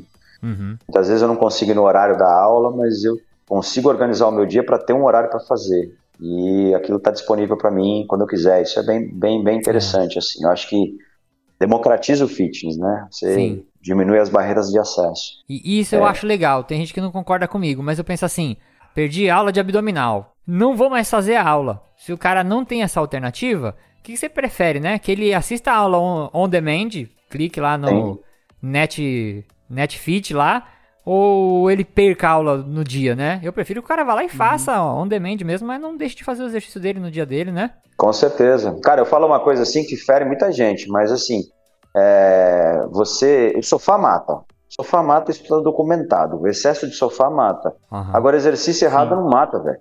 Não ah, tem. Sim. Não tem nenhum lugar onde se documentou que o exercício errado matou. É, ah, pode machucar, pode machucar, mas não mata o sofá, não. O excesso de sofá mata. Então, assim, é melhor o cara fazer uma coisa com baixa supervisão, mas ele fez, do que ele ficar sentado. Porque se ele ficar Ó. sentado, ele vai morrer. É questão de tempo. É que eu ia falar que eu ouvi isso na minha aula com o professor Dilmar Pinto Guedes no ano de 2000. Ele, falou, ele falava assim na sala: musculação é tão bom que até se você fizer errado, Você dá tem resultado. resultado. Exatamente. Adoro essa frase. Essa é uma, uma frase de praxe do Dilma. Gilmar é visionário, né, cara? Esse desde é, desde cara. sempre. Desde Sempre. sempre. Eu ia falar que essa tendência aqui me lembra aquelas aulas de ginástica que passava na cultura há uns 30 anos atrás, cara. Pode crer. 20 anos atrás. Passava lá a aulinha na cultura e todo mundo treinando na É, na o sala. Jane Fonda vendia VHS, cara. É, tu já tinha uns 25 É. anos nessa época, Gil? Que é isso, o Aí tu Yuri já, já. fazia. Tá louco, tá O louco. O Gilmar é muito já- mais velho que eu, pô. Tô falando aí. Gil- doido. Gilmar colocava o colan dele e ficava acompanhando lá, já com uns 25 anos de Ah, é, idade. a Zumba nasceu aí com ele. Criando os passos de zumba da- de lá. É, em oitavo lugar, a gente tem o treinamento com peso corporal, calistenia. Show. No Brasil ela tá em quinto, né? É, e pra mim ela representa a democratização, cara. Independência, praticidade, Aham. é isso. Eu treino onde eu tô, é, com o que eu tenho, a hora que eu quiser. Acho que isso é, é, é algo que, que é bem representado por essa, por essa tendência aí. Um treino bem antigo e, e muito usado É. também em esportes, né? Eu, por exemplo, venho do karatê, puta, a gente treinava isso muito, né? Perfeito. E, e isso em várias outras modalidades, né? Vão entrando ali o treinamento com peso corporal. Tem a ginástica, né? Enfim, a- as artes marciais no geral, a ginástica, o atletismo, isso traz muito, né, para para a compreensão dos efeitos do exercício com peso corporal. E agora que a gente tem ciência robusta por trás, as pessoas estão fazendo uso desse negócio. Cara, eu te falar que na pandemia eu comecei a, né, optei por fazer treinamento de peso corporal, assim, meu, eu criei um amor por esse negócio, cara. É muito gostoso, cara. É muito gostoso fazer. Uma coisa que a Erika fala, né, a mãe da Isa, ela fala assim: você tem a obrigação, o ser humano tem a obrigação de carregar o peso do próprio corpo. Aí quando a gente tá vendo Exato. filme, às vezes tem alguém pendurado assim, vai morrer, e a pessoa não consegue subir, ela fala: tá vendo? ó? A obrigação dele era conseguir subir. Assim, muito bom. E a gente tem aqui em sétimo lugar o HIT, né? Eu vou só explicar aqui rápido, mas o HIT é uma modalidade de exercício que traduzido aqui é o treinamento intervalado de alta intensidade, que é, são exercícios que você faz com intensidade muito alta em períodos muito curtos de tempo. E eu acho que isso ganhou muito as pessoas, o mercado, além do fato de trazer resultado, né? Em, algumas situações ele é bem interessante, mas por ele considerar o, o tempo das pessoas, né? As pessoas têm a, os- cada vez tempo mais reduzido eu acho que o HIT entrou numa época, não sei se é a percepção que eu tenho, né? Se ele entrou numa época que as pessoas estão com pouco tempo e ele se encaixou bem na agenda, né? Concordo contigo, cara. É tempo eficiente, né? Uhum. O exercício ele não é prioridade para a maioria das pessoas, né? Ele é Uhum. prioridade para nós que trabalhamos com isso, e temos uma compreensão maior. Para a maioria das pessoas, o exercício ele é cumprir meta, cara. Vou cumprir a meta para eu ter autonomia para fazer o que eu gosto. O que, É que as pessoas papago. gostam? É, exatamente. Eu gosto de fazer o quê? Ah, eu gosto de bater uma bola, eu gosto de, pô, fazer sexo, eu gosto de tomar minha cerveja, comer sem culpa. O que, que me credencia para isso? O pedágio, o exercício. Então eu vou pagar Uhum. esse pedágio aqui, mas se eu puder pagar um, um pedágio ali mais rápido, é melhor. Tá valendo. Mas é verdade. Eu Acho que é, isso, é exatamente isso. É, e o HIT é uma, uma ferramenta interessante nesse sentido. Eu sofro, eu sofro mais, mas é por pouco tempo. É. Eu acho que a maior parte da pessoa, se você fizer essa pergunta, se você fizer 10 minutos de um exercício, eu tô inventando aqui, você já tem resultado, já tá bom. É, você prefere fazer 10 ou 20? Eu acho que a maior parte, eu falo assim, eu vou fazer 10, se 10 já tá bom, é, por que eu vou fazer mais, né? exato, exato. A não ser que ela queira fugir, né? É, Não, não, deixa eu fazer 20 que eu fico mais 10 minutos longe de casa. É, é, é verdade. Em sexto lugar, a gente tem o personal training. Personal training também, ele sempre tá aí pra cima e pra baixo, pra cima e pra baixo, mas ele sempre tá na lista, né? No Brasil está em primeiro e essa é uma das tendências que também já está há 16 anos, tá? Só para Ah, curiosidade aí, para eu não sair da, da- do podcast sem falar quais são as cinco tendências que figuraram Hum, nas 16 edições: personal, coaching de saúde e bem-estar, exercício e emagrecimento, treinamento funcional e valorização de profissionais certificados. Ah, legal. As cinco legal. tendências estão nas 16 edições. E essa tá em primeiro no Brasil, né? Personal em primeiro no Brasil. Esse negócio eu acho que veio pra ficar, hein? Eu acho, esse negócio de personal, hein? Pô, Há muito tempo já, né? E É. e é, e é muito forte no Brasil, né, cara? Será? Não só no Brasil, no mundo, né, cara? aí tem gente que escuta e fala assim: será, cara? Será que isso não é uma moda? Será? Caraca, mano. É, É a cabeça do desconfiado. Esse negócio de internet, será que vai pegar ainda? Será mesmo que esse Rede Instagram aí? social. É, Ah, vale a pena fazer um perfil nesse Instagram? é, cara, é, a gen- a gente lida no, no dia a dia aí com pessoas que têm uma cabeça muito quadrada. É, mas fiquem com essa. Cada velório, a, a educação física vai, vai mudando também. Perfeito. É, em quinto lugar, a gente tem exercício para redução de peso corporal. E eu acho que isso também. é, ela sempre né, teve aparecendo nos, nas outras edições, não exclusivamente, mas eu acho que também é um reflexo da pandemia, né? Por ser uma comorbidade que atingiu muito por causa do Covid, né? Perfeito. No Brasil ela é segundo, né? Ah, segundo. É, no Brasil, ela era primeiro ano passado, esse ano é segundo, mas o Brasil foi o país do mundo que mais apresentou taxa de aumento de excesso de peso né, na, na pandemia. Isso numa pesquisa que avaliou 30 países importantes aí Uhum. ao redor do mundo. Então já era uma condição grave e agora é uma condição ainda mais prevalente. né? Já passou de 60% da população com excesso de peso aqui no Brasil. Então trabalhar com exercício e emagrecimento é fantástico, não só porque o exercício ajuda no emagrecimento, mas principalmente porque ele diminui os prejuízos, né? Mesmo que a pessoa não emagreça. Então é, um- é algo que realmente atrai muita gente. Cara, é isso que eu ia falar que se você pega a taxa de, de obesidade e sobrepeso que tá tão alta, cara, você pegar, sei lá, 10 pessoas aleatórias, acho que 8 vai falar que quer perder peso, cara. E às vezes até nem o que tá com sobrepeso ou obeso, mesmo assim essa pessoa ainda quer, ah, eu ainda quero perder um pezinho, ainda quero, cara, isso é muito alto, né? Muito forte. Exatamente. É, vai, não precisa ir longe, é só a gente olhar no nosso círculo aqui, né? na- Nas famílias assim. Eu conheço vocês, sei que vocês não lidam com pessoas obesas no dia a dia, é, de família, assim. Mas é, você vai conversar com sua esposa, ela fala assim: ah, eu preciso perder essa barriguinha aqui que eu ganhei na pandemia. E ela não tá gorda, né? Você fala assim, Não, é. Mas ela quer emagrecer. Então esse é um objetivo que atrai muita gente, mesmo quem não tá com nível de excesso de É. peso. E quem não precisava emagrecer depois da pandemia. Pandemia. Exato. É. O, o iFood empurrou esse povo tudo aí pra, pra essa estatística aí. Ah, o iFood não, o Zé Delivery. O álcool também, né? É, o Zé Delivery. Não é, não é só o iFood, não. É, o álcool subiu muito. Ô, Pelo menos aqui em casa subiu. ô, bicho. Aqui faz parte do orçamento mensal agora. Ô, Tem uma parcela aqui já. Em quarto lugar, a gente tem o treinamento de força com pesos livres. É, agora não sei se também eu tô querendo ver tudo a pandemia, né? Mas será que isso tem a ver com as pessoas terem adquirido mais tornozeleira, halteres para fazer os próprios treinos em casa? Será que isso tem a ver também? Cara, acredito que sim, eu mas, sim também. é, mas eu, eu, vou, eu vou um pouco além na visão. Eu, Hum. eu penso que isso tem relação com a questão da funcionalidade, que a gente estava discutindo anteriormente, né? Tá, tá. Uhum. É, essa liberdade de movimento, ela te possibilita adaptações Ah. mais abrangentes nesse sentido. Então, eu acredito que a visão relacionada a isso tenha ganhado força. Tem uma relação muito íntima com o treinamento funcional. O treinamento funcional, ele vai trabalhar com base nessa liberdade, né? tá. Então, esse, esse, esse ambiente, eu não sei pra vocês, cara, mas assim, eu frequentei muita sala de musculação, muito mesmo. Vivi esse ambiente por muitos anos. Para nós é um ambiente familiar, mas para a maior parte das pessoas é um ambiente pesado, cara. Você entra naquele ambiente lá cheio de máquina, parece um sim. monte de transformer. É um ambiente pesado, assim, para a maioria das pessoas, né? Isso, isso gera repulsa. Sim. E, e olha só que só para pegar um gancho aqui rapidinho, o Dilmarzão que a gente comentou aqui, na Aham. pandemia, ele mudou a academia dele. Ele tinha uma academia Isso de musculação aqui em Santos, que tem mais de 30 anos. E aí, cara, ele transformou a academia dele num box, velho. Ele tirou os equipamentos todos, fez um mini estúdio, e onde era a musculação, ele fez um box aberto, cara. Só peso livre. E aí ele tem os meninos amigos do Kron, filho dele, que nunca entraram na academia dele porque detestavam a academia. E hoje eles treinam lá, fazendo exercícios de musculação amarradão. Olha que legal. Fala, cara, aí o Kron fala assim, o Kron fala assim pra eles, pô, você tá fazendo o que a gente ia fazer aqui. Não, só que aquele ambiente não me agradava. Não conseguia entrar naquilo ali.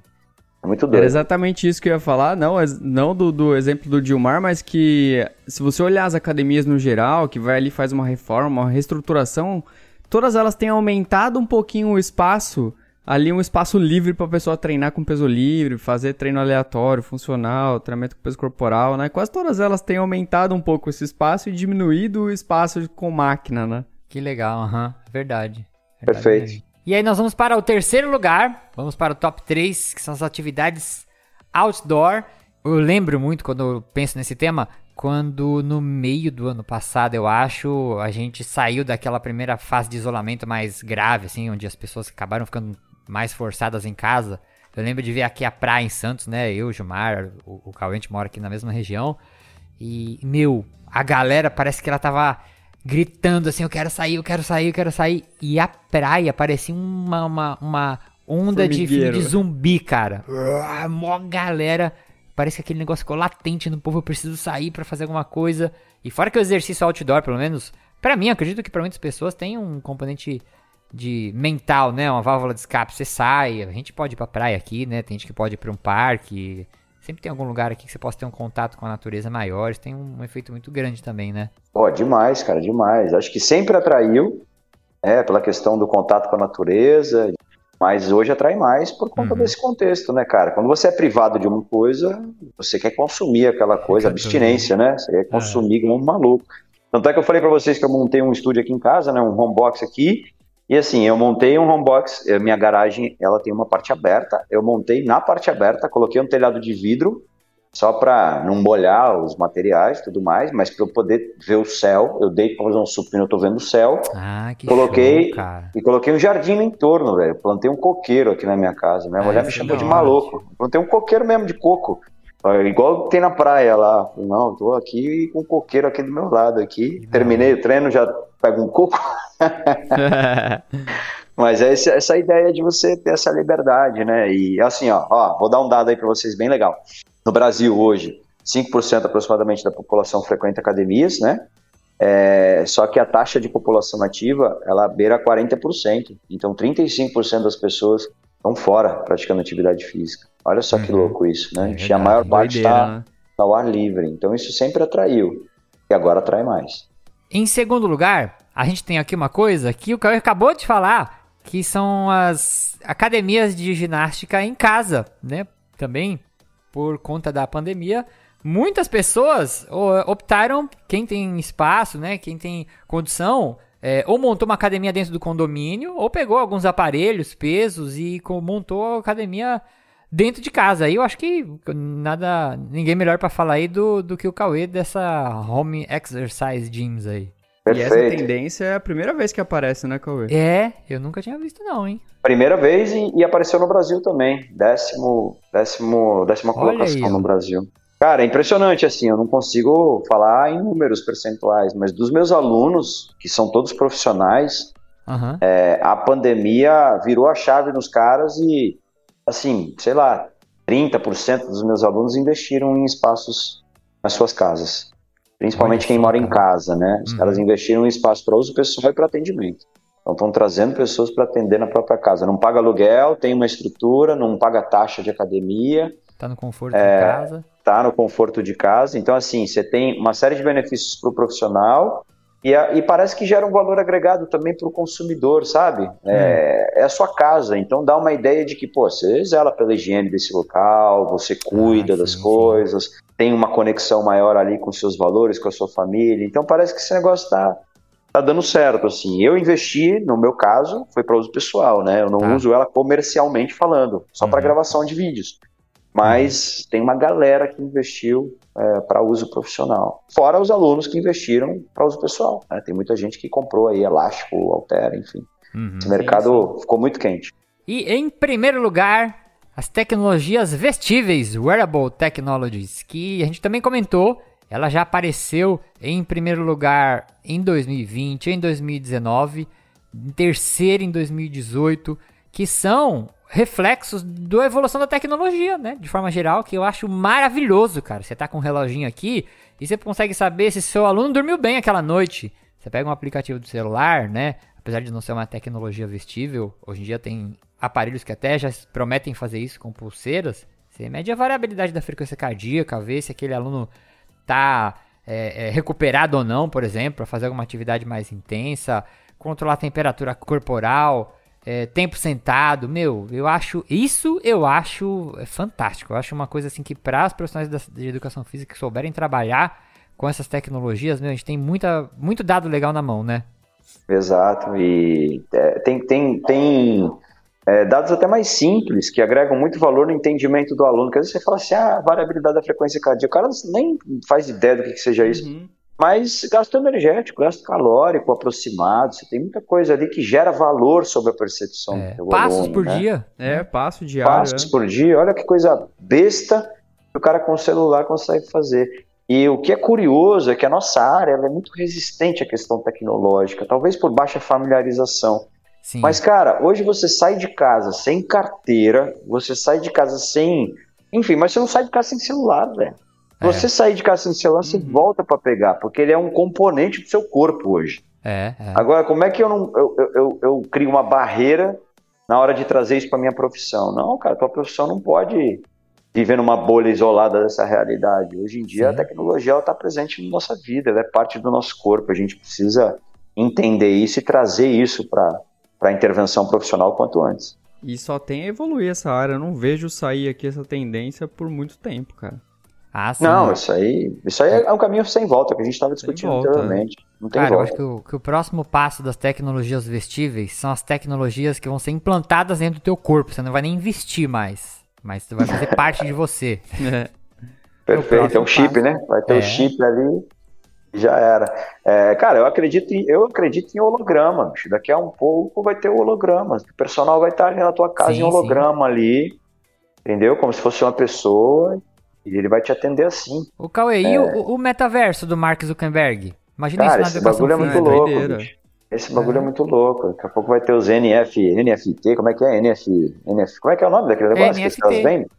NFT, vão vender o NFT do personal, vai vender a academia em NFT, vai É. ter umas paradas muito loucas assim. Espera que ainda a gente vai conversar ainda disso Certeza. futuramente.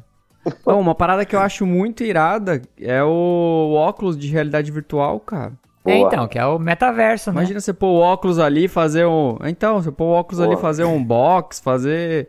Sei lá, qualquer atividade, qualquer atividade esportiva ali que você pode fazer com o óculos, cara, sensacional. É, já tem os games, né, cara, que fazem isso, né? Sim. Já te colocam numa condição muito próxima, mas o óculos, porra, te coloca dentro do cenário, né?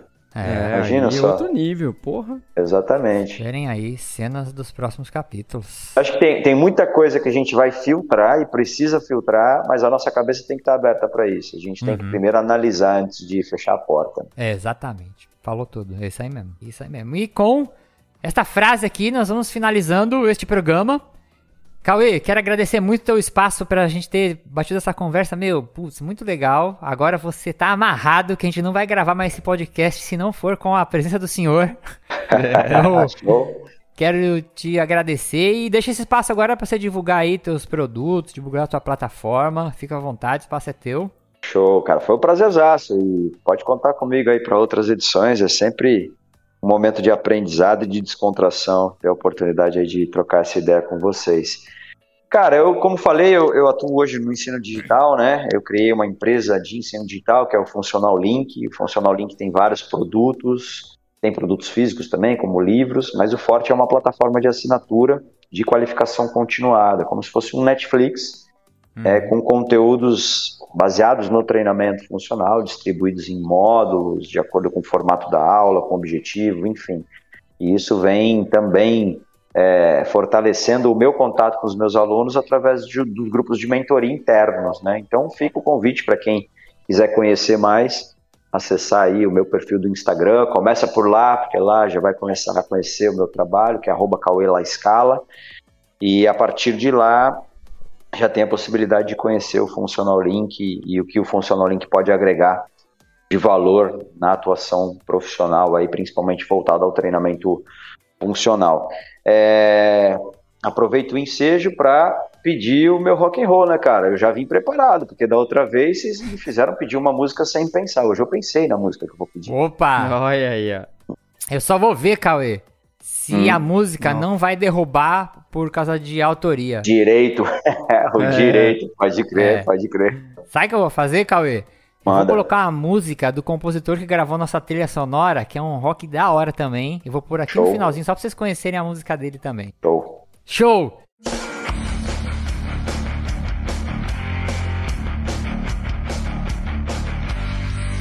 Então, vamos embora. A apresentação deste programa foi feita por Yuri Motoyama, Gilmar Esteves e Cauê Teixeira. A produção e edição foi feita por mim, Yuri Motoyama. A música de abertura foi feita pelo compositor Anderson Botega. E a música de encerramento também, que eu vou colocar aqui. As vozes da introdução são do Diogo Bob e do Marlo Sanuto. Espero vocês no próximo episódio. Um abraço e até mais. Falou, Cauê. Falou, Sensei. Tchau, tchau. Valeu, rock and roll. Falou, galera. Valeu, valeu, Cauê. Abraço.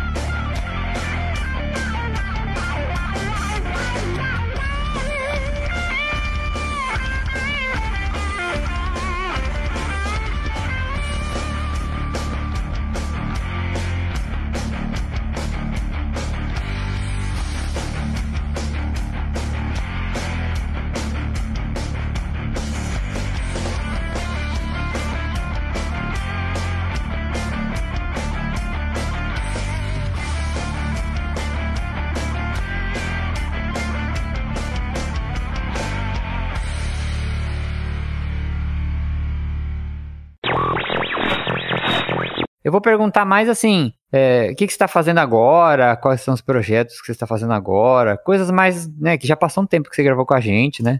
Uhum. Então- Porra, faz anos, cara. É, então. Faz uma carinha. Ainda depois de um tempo eu ouvi de novo esse podcast que a gente gravou, eu tenho a impressão que faz menos tempo até. Mas faz, faz Não, tempo. mas cara, eu, eu acho que eu não tinha nem filho. Não, eu tinha filho ou não tinha, bicho? Deixa eu Se, ver. ó. se eu tinha, é, meu filho era bem pequenininho, eu morava lá em São Vicente ainda. Eu lembro que eu gravei no quarto dele. Nossa, cara, Ah, sabe quando que a gente gravou, Cauê? ah. 2016, cara. É, então é isso aí. Meu Caralho. filho tinha um ano, velho. É isso aí. Cetada, faz muito Vai tempo, fazer meu. seis anos, mano. É isso mesmo. Meu filho tá, com- vai fazer sete. É isso aí. Cara, agora eu tô impressionado, cara. É. gravou. Era o podcast número 5. Pô, O que bombava na época era o Facebook, velho. Não era nem o Instagram. Verdade. É mesmo. eu lembro que eu compartilhei no Facebook, aí deu, porra, deu um monte de visualização. Eu até encaminhei pra vocês lá. Falei, caraca, deu uma porrada de visualização. É, porra, faz tempo, bicho, faz tempo. Foi legal aquela vez lá, cara. Fechou. Cara, is- esse comentário que você fez mostra muito o tempo que a gente vive hoje em dia, né? Exato. Assim, Cara, eu fui- era da época do Facebook. Hoje em dia o Facebook É, nem mais é irmão, época mais, né? Facebook, né? O Facebook tá tipo zumbi, velho. Morto-vivo ali.